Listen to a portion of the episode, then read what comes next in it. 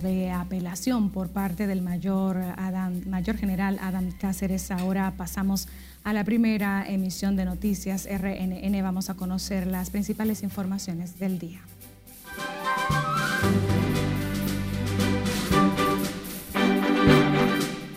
Y esa es la que está colaborando.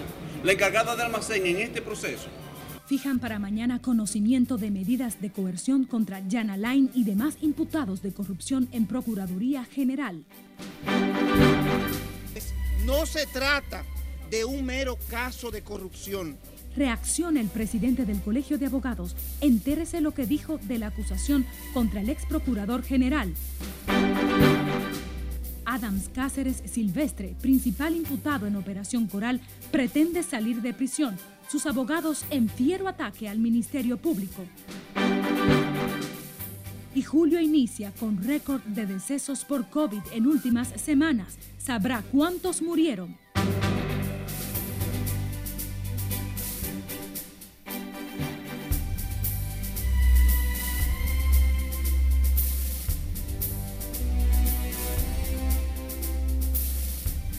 Muchísimas gracias por acompañarnos en esta primera jornada de Noticias RNN. Soy María Cristina Rodríguez, un honor que nos acompañe. El juzgado de atención permanente del Distrito Nacional fijó para mañana a las 10 de la mañana la audiencia para conocer la solicitud de medidas de coerción en contra del ex procurador Jan Alain Rodríguez y otros ocho acusados por el Ministerio Público de cometer actos de corrupción en perjuicio del Estado. Margaret Ramírez está en directo desde el Palacio de Justicia de Ciudad Nueva. Buenas tardes, Margaret. Gracias, así es. Muy buenas tardes. El ex jefe del Ministerio Público, Jean Alain Rodríguez, y demás imputados en la Operación Coral serán presentados este viernes por primera vez ante la jueza Kenya Romero. Fueron detenidos el lunes y el martes de esta semana en 38 allanamientos realizados por la Procuraduría Especializada en Persecución de Corrupción Administrativa. Eso de estar utilizando testigos espurios, gente que se robaron 700 televisores, y esa es la que está colaborando. La encargada de almacén en este proceso Óigame, la locutora de la lotería que le hizo trampa al país y a la esperanza de la gente, y admite eso, y esa es la colaboradora, y la premia. Junto a Jean Alain Rodríguez están detenidos Miguel José de Moya, Rafael Antonio Mercedes Marte, Alfredo Alexander Solano, Rafael Cano, Javier Alejandro Forteza, Jonathan Rodríguez Inver, Altagracia Guillén y Jenny Marte Peña. El Ministerio Público los acusa de estafa contra el Estado, lavado de activos, coalición de funcionarios y falsificación de documentos públicos. Las investigaciones continúan. Hay una persona que actualmente se encuentra prófugo contra la cual se tiene orden de arresto. Y como les digo siempre, ahora es que se abre la etapa de investigación, o sea que no ponemos en duda de que puedan existir más personas vinculadas en esta red. Magistrada. De acuerdo a la acusación presentada por el Ministerio Público, habrían distraído al menos 6 mil millones de pesos mediante maniobras fraudulentas en la Procuraduría General de la República. El Ministerio Público está solicitando un año de prisión preventiva y la declaración del caso complejo. Se espera que la sala de audiencia del primer tribunal colegiado sea el asignado para conocer este caso, dado que es el más grande de este Palacio de Justicia de Ciudad Nueva con relación a la cantidad de imputados. Es todo lo que tengo por el momento. Retorno contigo al estudio. Agradecemos el reporte en directo desde el Palacio de Justicia, Margaret Ramírez. Seguimos con más. Como temeraria consideró hoy el presidente del Colegio de Abogados la acusación de estafa, lavado de activos y coalición de funcionarios hecha por el Ministerio Público contra el ex procurador general Jan Alain Rodríguez. Miguel Surún Hernández descarta a vulneración del debido proceso con los allanamientos y el arresto del ex jefe del órgano persecutor, contrario a lo denunciado por los abogados de la defensa del imputado pues no se trata de un mero caso de corrupción, sino se trata que el Ministerio Público actual está acusando nada más y nada menos a quien fungió como cabeza de la política criminal de la República Dominicana de encabezar una banda criminal dedicada a la estafa en perjuicio del Estado Dominicano. Destaca la importancia de una oferta probatoria sólida como garantía de éxito del proceso abierto por la Procuraduría especializada contra Jan Alain Rodríguez y siete personas más incluidos algunos de sus colaboradores. Miguel Surún Hernández insistió en lo imperioso de reformas al sistema judicial para liberarlo de cualquier influencia de la política partidaria. El Código Penal aprobado en la Cámara de Diputados será enviado al Senado de la República en medio de fuertes críticas de activistas y defensores de los grupos GLBT. Nelson Mateo con los detalles. Esa es mi posición. Que se apruebe o no se apruebe es otra cosa, pero esa es mi posición. La propuesta de la nueva normativa penal fue validada por la mayoría del Pleno de los Diputados. No satisfizo a la presidenta de la Comisión de Género y Familia del Senado, aferrada a la defensa de las tres causales para despenalizar el aborto un solo argumento, eh, respetarle a la mujer su derecho, es lo único, su derecho reproductivo, su derecho sexual. El sacerdote católico Rogelio Cruz ofició una misa frente a la Procuraduría General como expresión de apoyo a sus titulares. Allí hizo valer su voz contra el Código Penal aprobado por los diputados, lo tilda de discriminatorio. Eh, las tres causales han sido eh, peleadas, y no solamente peleadas, sino que un tema tan delicado como ese no, puede quedar bajo la, órbita del aspecto religioso solamente, sino que eso tiene que ir a los cientistas, pero de manera particular a los cientistas de la salud, para que, para que nos pongan en el camino correcto. En la Cámara Baja apuestan a que los senadores corrijan cualquier error cometido en los cambios introducidos a la normativa de procedimiento criminal. Pero necesitamos un código penal y las tres causales fue el óbice. Nosotros mismos fuimos el proponente de la discusión, que fue aprobada nuestra propuesta, y eso salva y da la viabilidad de un código penal. Pero definitivamente el país necesita un código y nosotros entendemos que la decisión fue correcta. Usted encontrará dentro del mismo código artículos que, que la gente diría que no fue la correcta decisión. El presidente de la Comisión de Justicia destaca los avances del propuesto código, sobre todo en la lucha contra la corrupción. Estamos marcando un antes y un después con el tema de la imprescriptibilidad, con el tema de la evolución de 4 a 10 veces de lo sustraído de la cosa pública.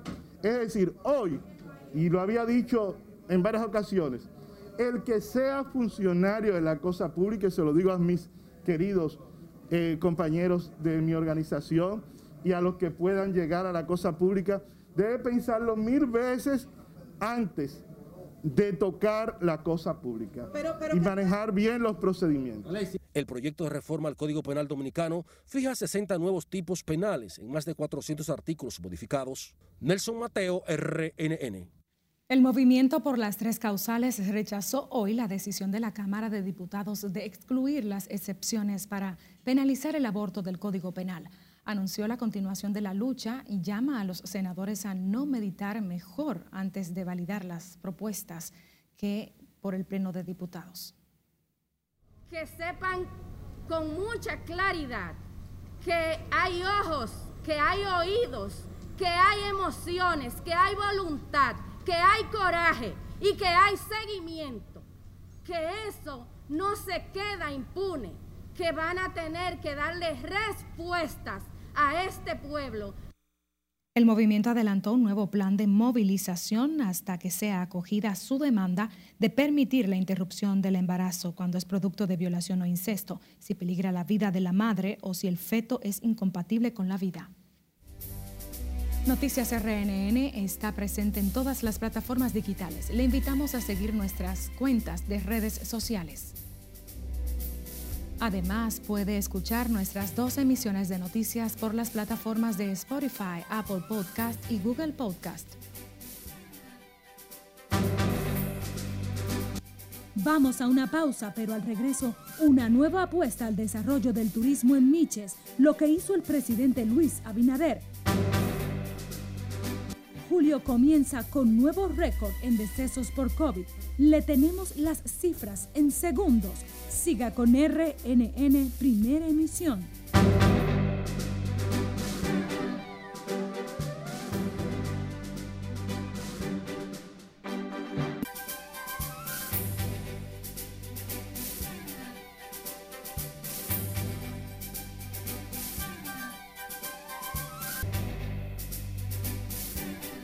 Retornamos con más noticias de interés. La Organización Panamericana de la Salud lanzó la voz de alerta ante el avance de la variante Delta del COVID-19. en momentos de importantes progresos en la vacunación contra el virus. Con más detalles, Cesarina Ravelo en el resumen internacional. Argentina, Aruba, Brasil, Canadá, Chile, México y Puerto Rico son parte de los 14 países donde circula la variante Delta del COVID-19, muy contagiosa de acuerdo a la Organización Panamericana de la Salud. Su rápida propagación impone un nuevo desafío a los frágiles sistemas sanitarios de la región, empeñados en ampliar la cobertura de la inoculación. Un gran incendio en el norte del estado de California ha quemado cerca de 8.000 hectáreas, según datos oficiales de este jueves. El incendio ha obligado la evacuación de 8.000 personas que residen en áreas inmediatamente cercanas a las llamas. Más de 900 bomberos se encuentran en estos momentos luchando contra el lava fire, bautizado así por las autoridades. Las autoridades de Filipinas comenzaron hoy la evacuación de miles de personas ante el inminente inicio de la erupción del volcán Tal, situado a 70 kilómetros de Manila y cuya alerta se elevó al nivel 3, informaron fuentes oficiales. Suecia registró el primer asesinato, la víctima, un policía quien falleció tras ser atacado por un arma de fuego en Gotemburgo.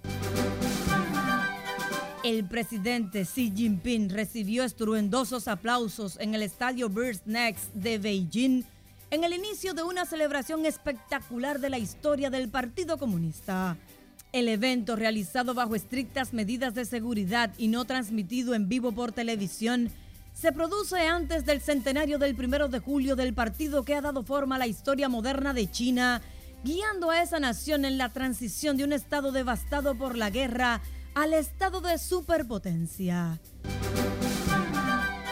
El multimillonario norteamericano Jeff Bezos viajará el 20 del presente mes junto con su hermano Mark y dos acompañantes.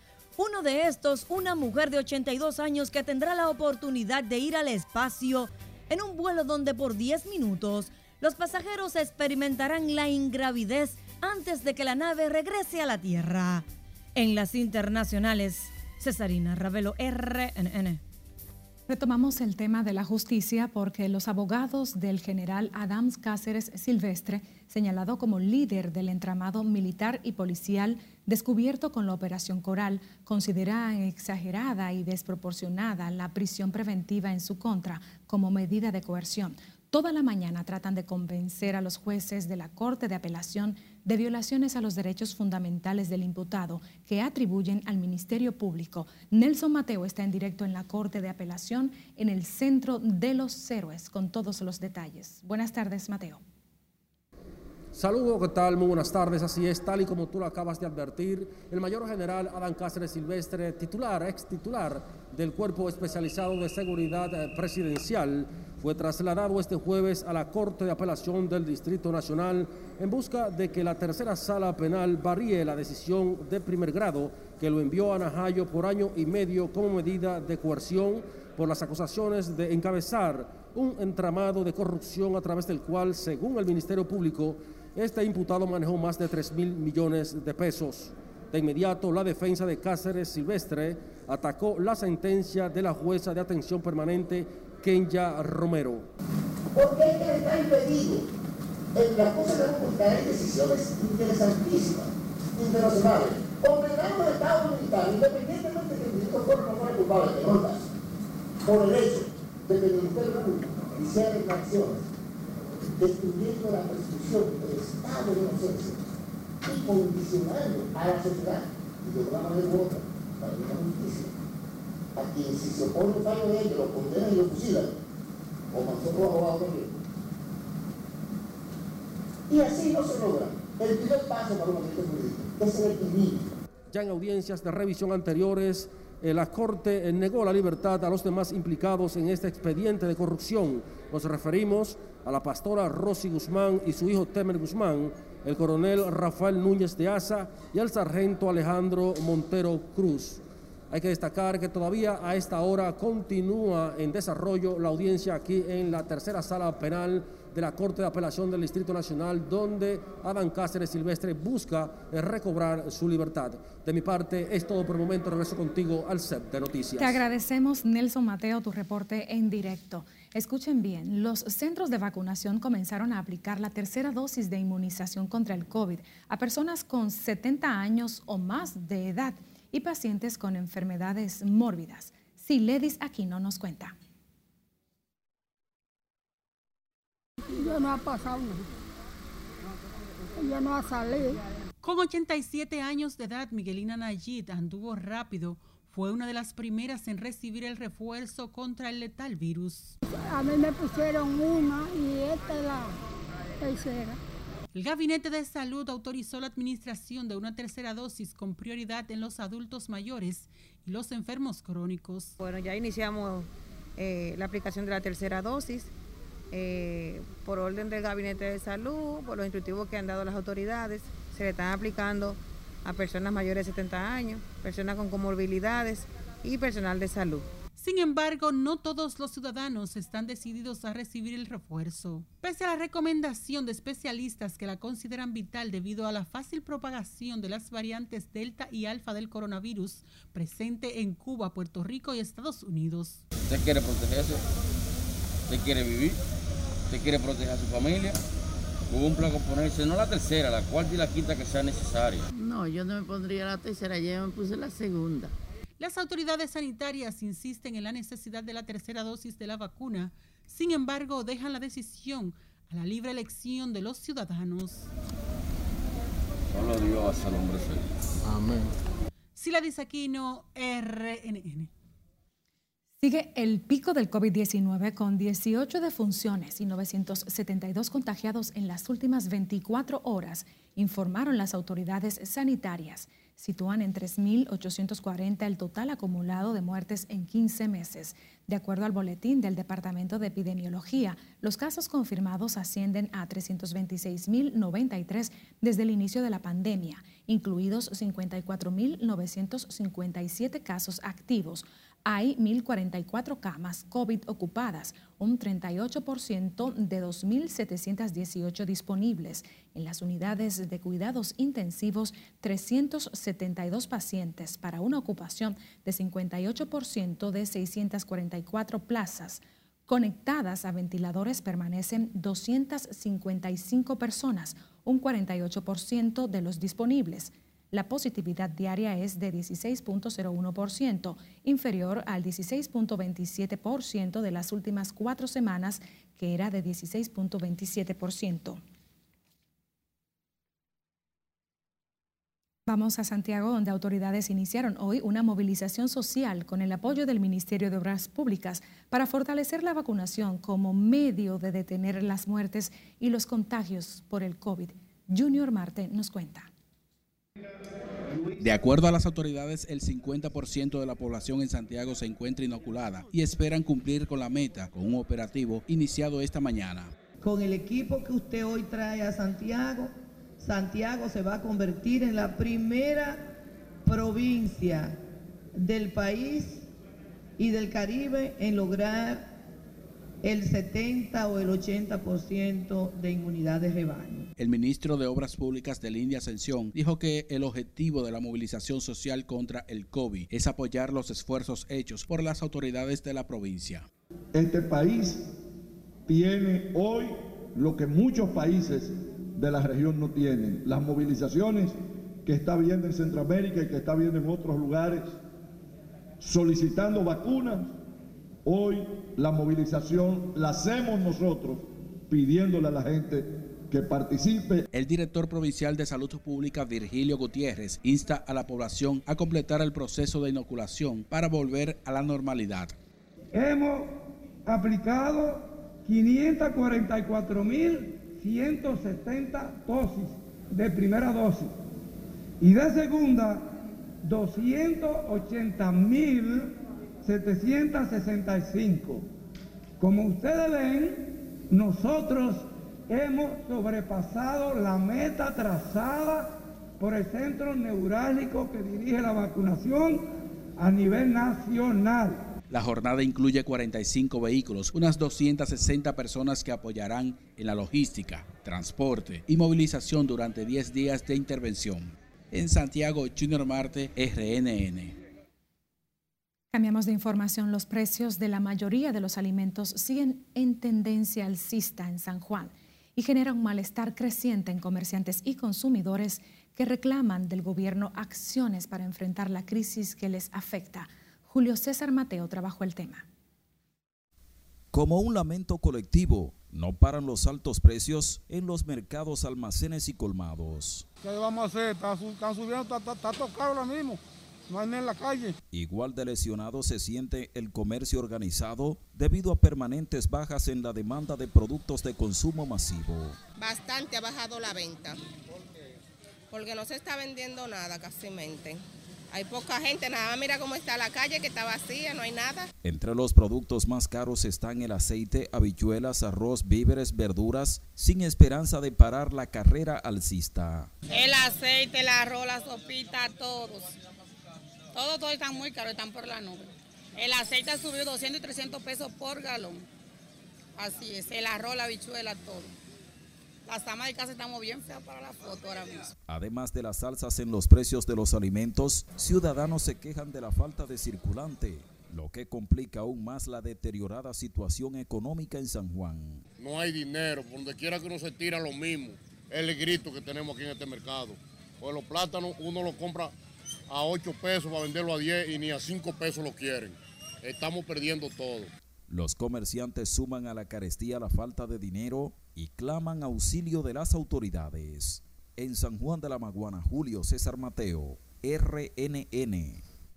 El presidente Luis Abinader encabezó esta mañana el primer Picasso para la construcción de un hotel de la cadena Viva Windham Resort. Contará con 750 habitaciones en el municipio de Miches. Tenemos a nuestra compañera Lauri Lamar con más detalles en directo desde Miches. Adelante, Lauri.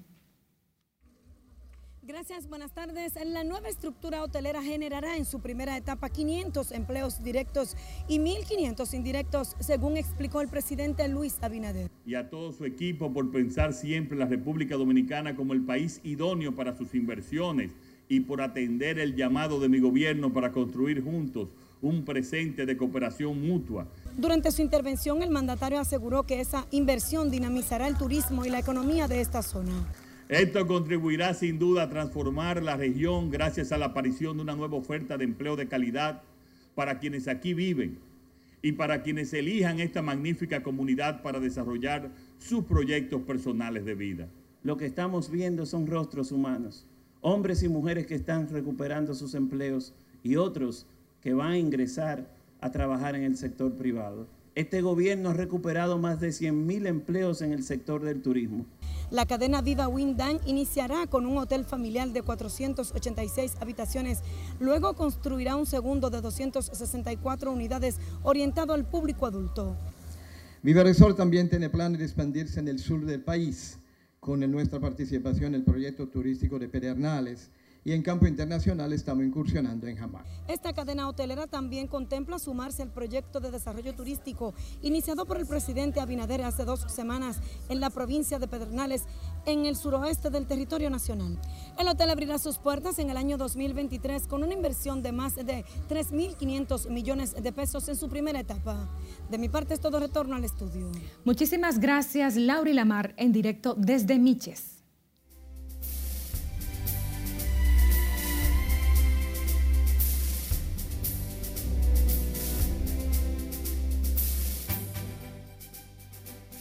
Ahora pasamos con nuestro predictor meteorológico Cristian Peralta para conocer el estado del tiempo.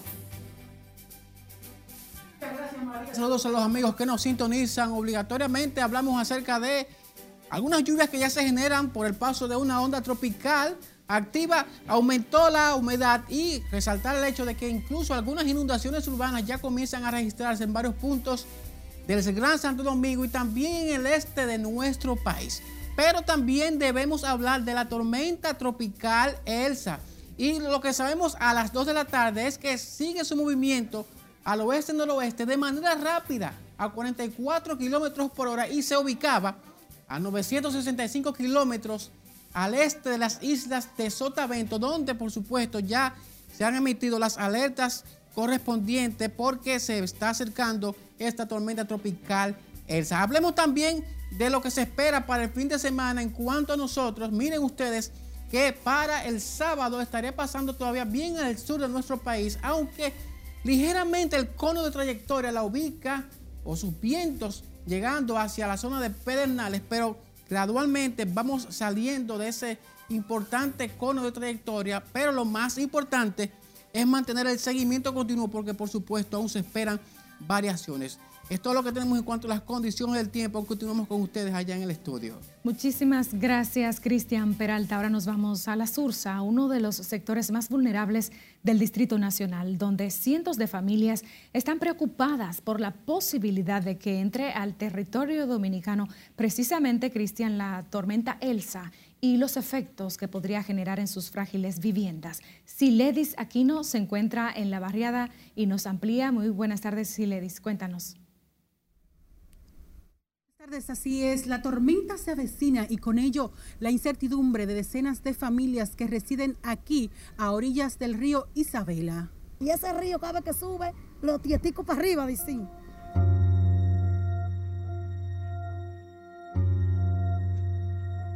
Recuerdan la pesadilla que viven en tiempos de fuertes lluvias, se inundan sus casas.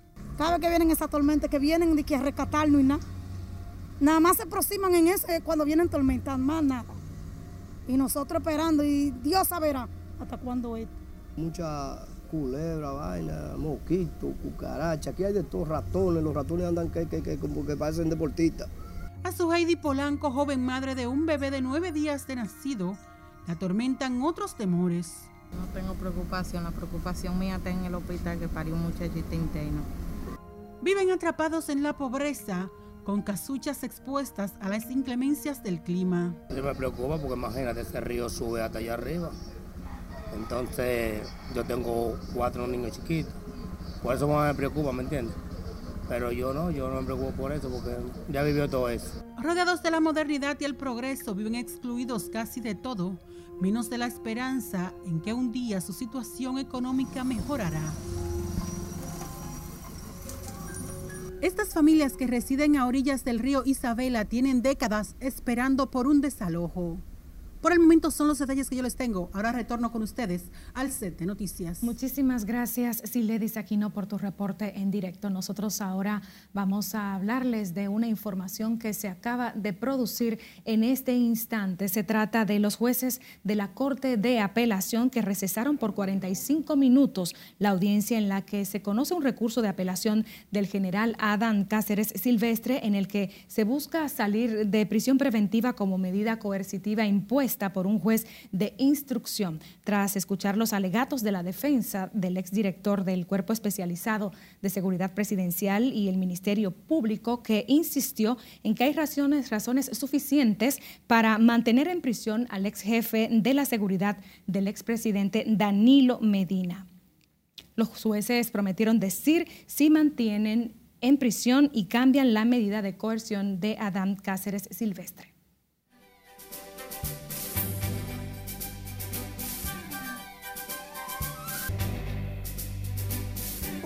La entrega deportiva inicia con palos. Palos y muchos palos en las grandes ligas porque los dominicanos estuvieron destacándose este miércoles. Iniciamos inmediatamente viendo cómo José Ramírez conecta cuadrangular, el número 18 de la campaña, la mandó al marro de Montecristi. Adames, Willy Adames con las bases llenas, gran slam, el primero de Milwaukee en esta temporada. Sí, señor, el primero lo logró el dominicano. Mientras tanto, Juan Soto se calienta, batió de 5-3, anotó 3, remolcó 2. También se estafó dos bases. Wow. Stanley Castro conectó su cuadrangular número 3 de 415 pies. Alex Reyes de los Cardenales de San Luis logró el salvamento número 20 de la campaña con este elevadito a la tercera base. Mientras tanto, Tria Turner consigue su tercer ciclo en su carrera, empatando con cuatro jugadores más. Uno de ellos, Adrián Beltré, el dominicano, excelente Tria Turner y Fernando Tati Jr. la mandó al morro de Montecristi y consiguió su cuadrangular número 26. Es el líder de la Liga Nacional del Inventances no vuelve más a la acción. Será operado en su hombro derecho. Y Chris Paul con Phoenix van a la final de la NBA. Recuerden, todas nuestras noticias están en Noticias RNN. Todas las plataformas de redes sociales al pie y a la mano de todo el mundo. Para que se mantengan enterados de la actualidad. Como debe ser. A ustedes, gracias por acompañarnos. Buenas tardes.